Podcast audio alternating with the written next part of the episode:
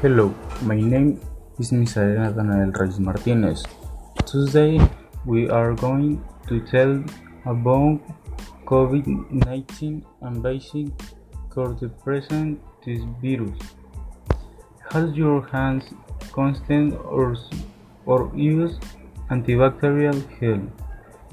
Keep and heating this distancing. Wear masks when you leave home. Cover, war, you, cover your mouth with your forearm when sneezing.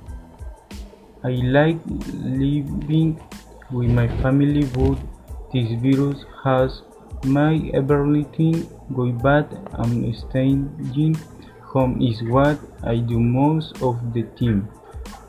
Staying in, me, in my room.